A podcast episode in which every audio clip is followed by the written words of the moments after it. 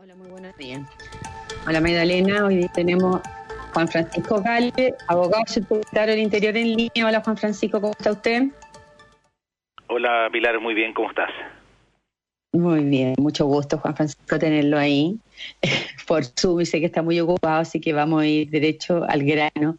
A propósito de lo que está pasando en la Eucanía, Juan Francisco, que el gobierno ha emplazado y otra vez a aprobar 13 leyes de seguridad pública están en el Congreso asegurando que necesita más herramientas para enfrentar el tema del orden público en la, Araucanía.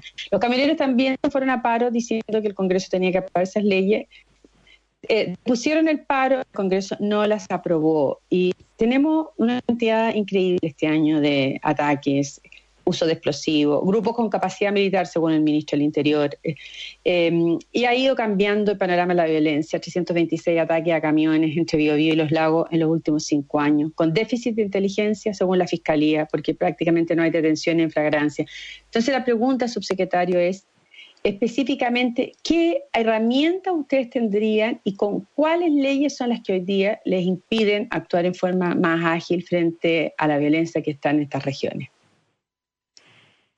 Pilar, yo creo que este es un problema bastante complejo que, que no, no tiene una, solución una solución única. Ah, yo creo que en esto tampoco hay que ser... Em, creer que hay una sola solución. Eh, nosotros hemos estructurado una estrategia, Pilar, que apunta justamente a lo que nosotros vemos como más deficitario, ¿no es cierto? En primer lugar, una estrategia en, un eje preventivo, anticipatorio, o sea, ser capaces de conocer adecuadamente el panorama y poder anticiparnos a los hechos y eso eh, proveyendo de mejores medios al, a las policías, por ejemplo, medios aéreos que pudieran que puedan estar vigilantes, eh, tener una capacidad de respuesta rápida. ¿Perdón? ¿Tienen drones, por ejemplo? ¿Tienen drones? Sí, claro, claro, eh, hay drones desplegados, incluso medios aéreos eh, desplegados en la zona. Y, eso es lo primero, o sea, ¿Perdón? Eh, ¿Por qué no los detienen nunca en flagrancia? ¿Cómo se entiende entonces que el otro día quemaran seis cabañas en Contulmo? O sea, la gente se tuviera que arrancar a través del lago. No, no en Contulmo, en, eh, el lago Lanalhue. El lago Lanalhue, sí. O las siete. A ver, Pilar, yo creo que eh, uno hay que conocer un poco el territorio. El, la accesibilidad de esos lugares no es, no es, no es la mejor. y y naturalmente además las condiciones en que en que se da este lamentablemente esta violencia en eh, en, la provincia de Arauco particularmente hace aún más difícil la operación de las policías. Ahora eh, solo para darte cuenta, eh, siempre en esto se exagera muchísimo, no hay detenciones en flagrancia y lo cierto es que las hay, las hay cuando cuando eh, Carabineros actúa, hay detenciones en flagrancia. Te pongo un ejemplo, además que se vio y yo lo tuve la oportunidad de ver las imágenes, la quema de, tres camiones en, en Coyipulli. no sé si se acuerdan, pero una imagen que tenía uno de los camiones tenía una bandera chilena desplegada en, en su parte delantera. Esas personas fueron detenidas en flagrancia de inmediato por carabineros y, están imputadas, incluso uno de ellos está en prisión preventiva, em, justamente por la quema y el ataque de esos camiones en, en la ciudad de Coyipulli. Por lo tanto, hay detenciones en flagrancia. Lo que pasa es que no es lo mismo, naturalmente, ¿no es cierto?, la quema de una cabaña aislada en el lago Ladralhue que la quema de un camión en la mitad de la ciudad de Coyipulli. Son cosas completamente distintas, responden a fenómenos distintos y, naturalmente, tienen complejidades distintas. Eh, que tenemos que... Actúan incluso en la carretera, ellos en la carretera principal, en la norte-sur. Y, y, la, pregunta es si hay una ley de inteligencia que no está aprobada, que les podría proveer armas y qué armas les podría proveer, porque nosotros estamos en estado de excepción, entonces la verdad es que uno dice, si en estado de excepción esto no se puede controlar, ¿cuándo entonces? Porque este estado de excepción va a terminar, o sea, lo van a prorrogar por unos días hasta fines de septiembre nomás. Así es, hasta el 25 de septiembre.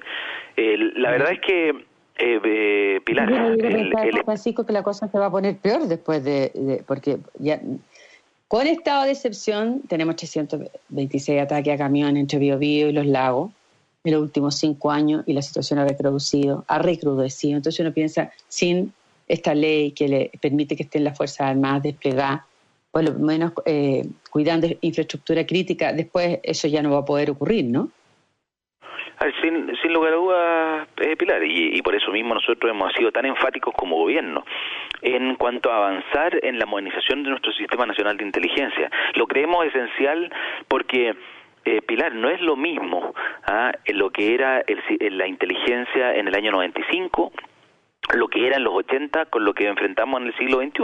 Hoy día, eh, y ahí quizás permíteme un minuto para entrar en, materia en, inteligencia, pero hoy día la inteligencia, la información está disponible.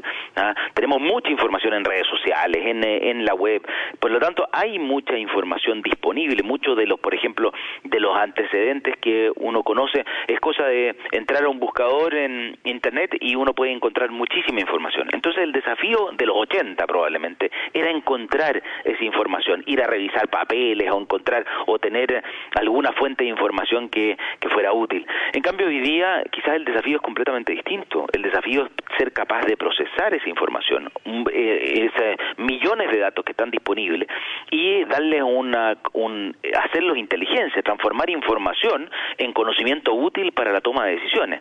Y para eso se necesitan distintas estructuras avanzadas sin, una ley de inteligencia que está topada en el Congreso. ¿Por qué? No, pues, a ver, eh, porque hay ciertas restricciones y además porque el sistema está estructurado eh, con una lógica, digámoslo así, analógica. Eh, por lo tanto, hay que modernizar nuestro sistema de inteligencia, dotarlo de capacidades, cambiar estructuras de tal manera que mire la inteligencia de otra manera. Y, y, algo parecido con lo que lo segundo que tú me mencionabas.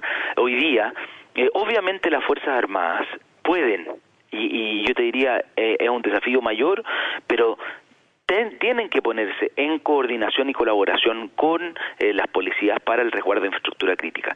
Porque, ¿qué es la infraestructura crítica, Pilar? Para que la, gente lo entienda y quienes nos oyen lo entiendan. La infraestructura crítica es aquella que si es que es afectada, eh, si es destruida eventualmente, eh, puede afectar a la continuidad operacional del Estado, puede dejar a la gente sin eh, luz eléctrica, puede dejar a la gente sin combustible, puede dejar a la gente sin eh, agua potable.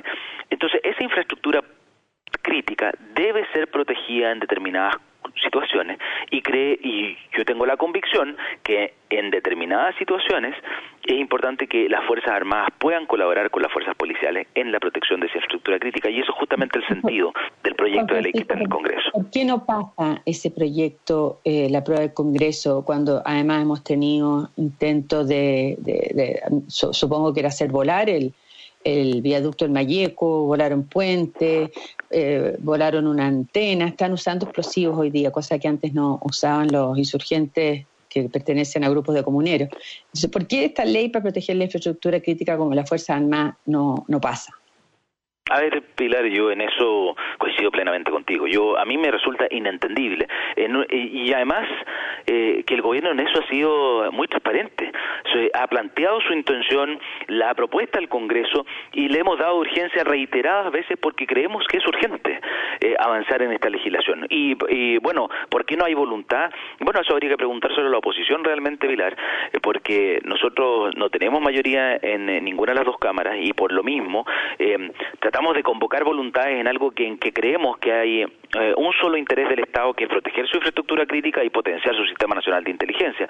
Por lo tanto, eh, para nosotros resulta bastante inentendible que hoy día no se avance en materias que son de tanta importancia y además que hemos aprendido las lecciones pilar del pasado en cuanto a que estas son eh, necesidades que el Estado tiene y que pueden ser solucionados con a través de estas herramientas legales la verdad es que eh, a mí me resulta bastante inentendible que la oposición no apoye avanzar en, en esta materia. Sobre todo, Pilar piensa en, en, en la ley de que moderniza el Sistema Nacional de Inteligencia fue aprobada casi unánimemente por el Senado y resulta que hoy día está trabada en la Cámara de Diputados.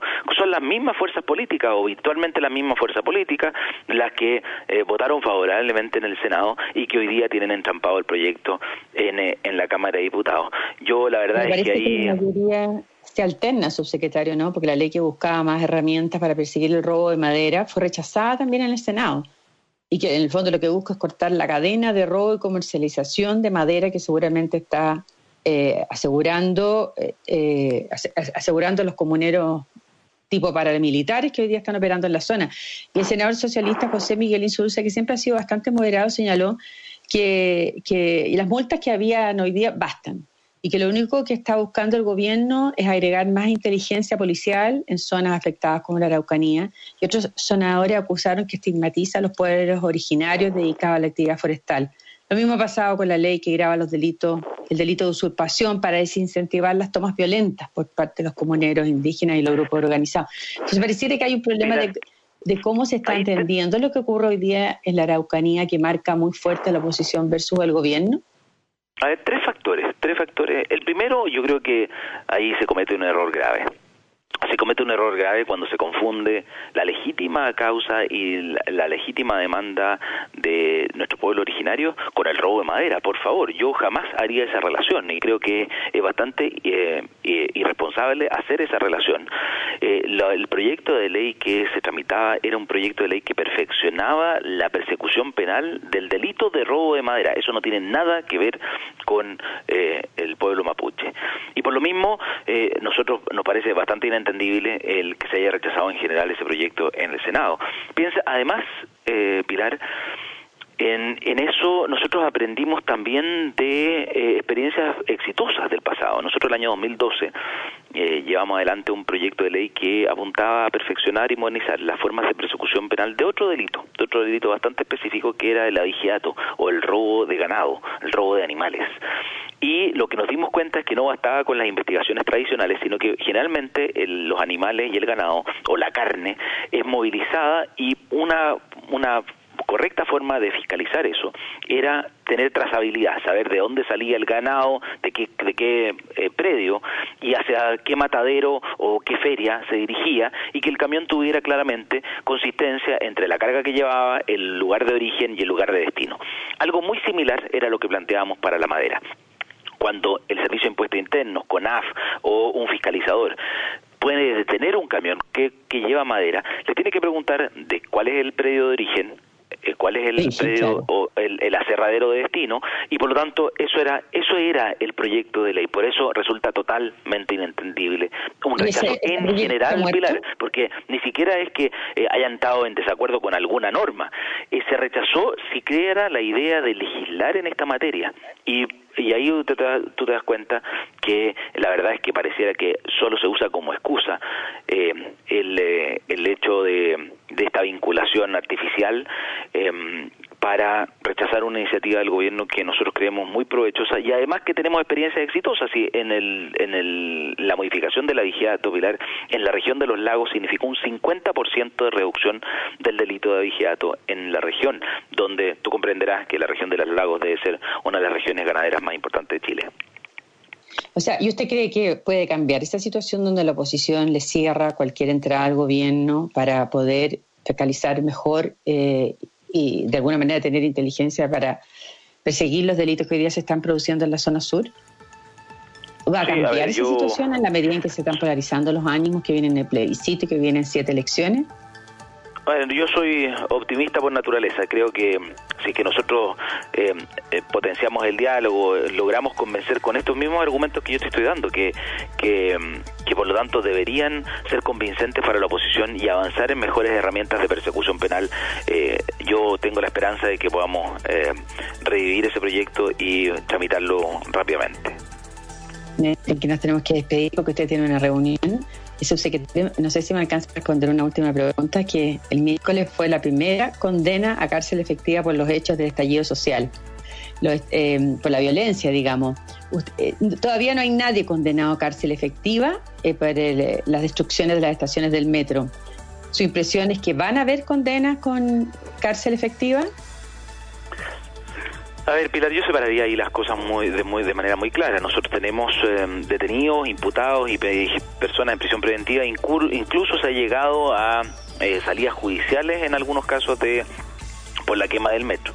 Ahora, El que sea la condena con cárcel efectiva, eso ya depende de los tribunales de justicia, obviamente, que determinan cuáles son las condenas y las penas a que están asociadas a cada uno de esos delitos, de acuerdo con la responsabilidad que le cae a cada una de las personas que participó en ello. Y por eso es muy relevante la señal que se dio, como tú bien decías, para esta persona que tenía cinco imputaciones por porte, lanzamiento y, armado de bombas incendiarias, que se le condenó a cinco años y un día de pena privativa de libertad eh, por esos hechos. Y yo creo que es importante que ya después de este tiempo nosotros seamos capaces de ir mostrando que la justicia, después de una investigación profunda que fue llevada adelante por el OS9 de Carabineros junto con la Fiscalía, puede llegar a resoluciones judiciales, a un juicio oral que terminó en condena a casi un año de los hechos de octubre del año pasado, la, la, explosión de la violencia. Muchas gracias, subsecretario del Interior, Juan Francisco Gali, que tenga usted un buen día.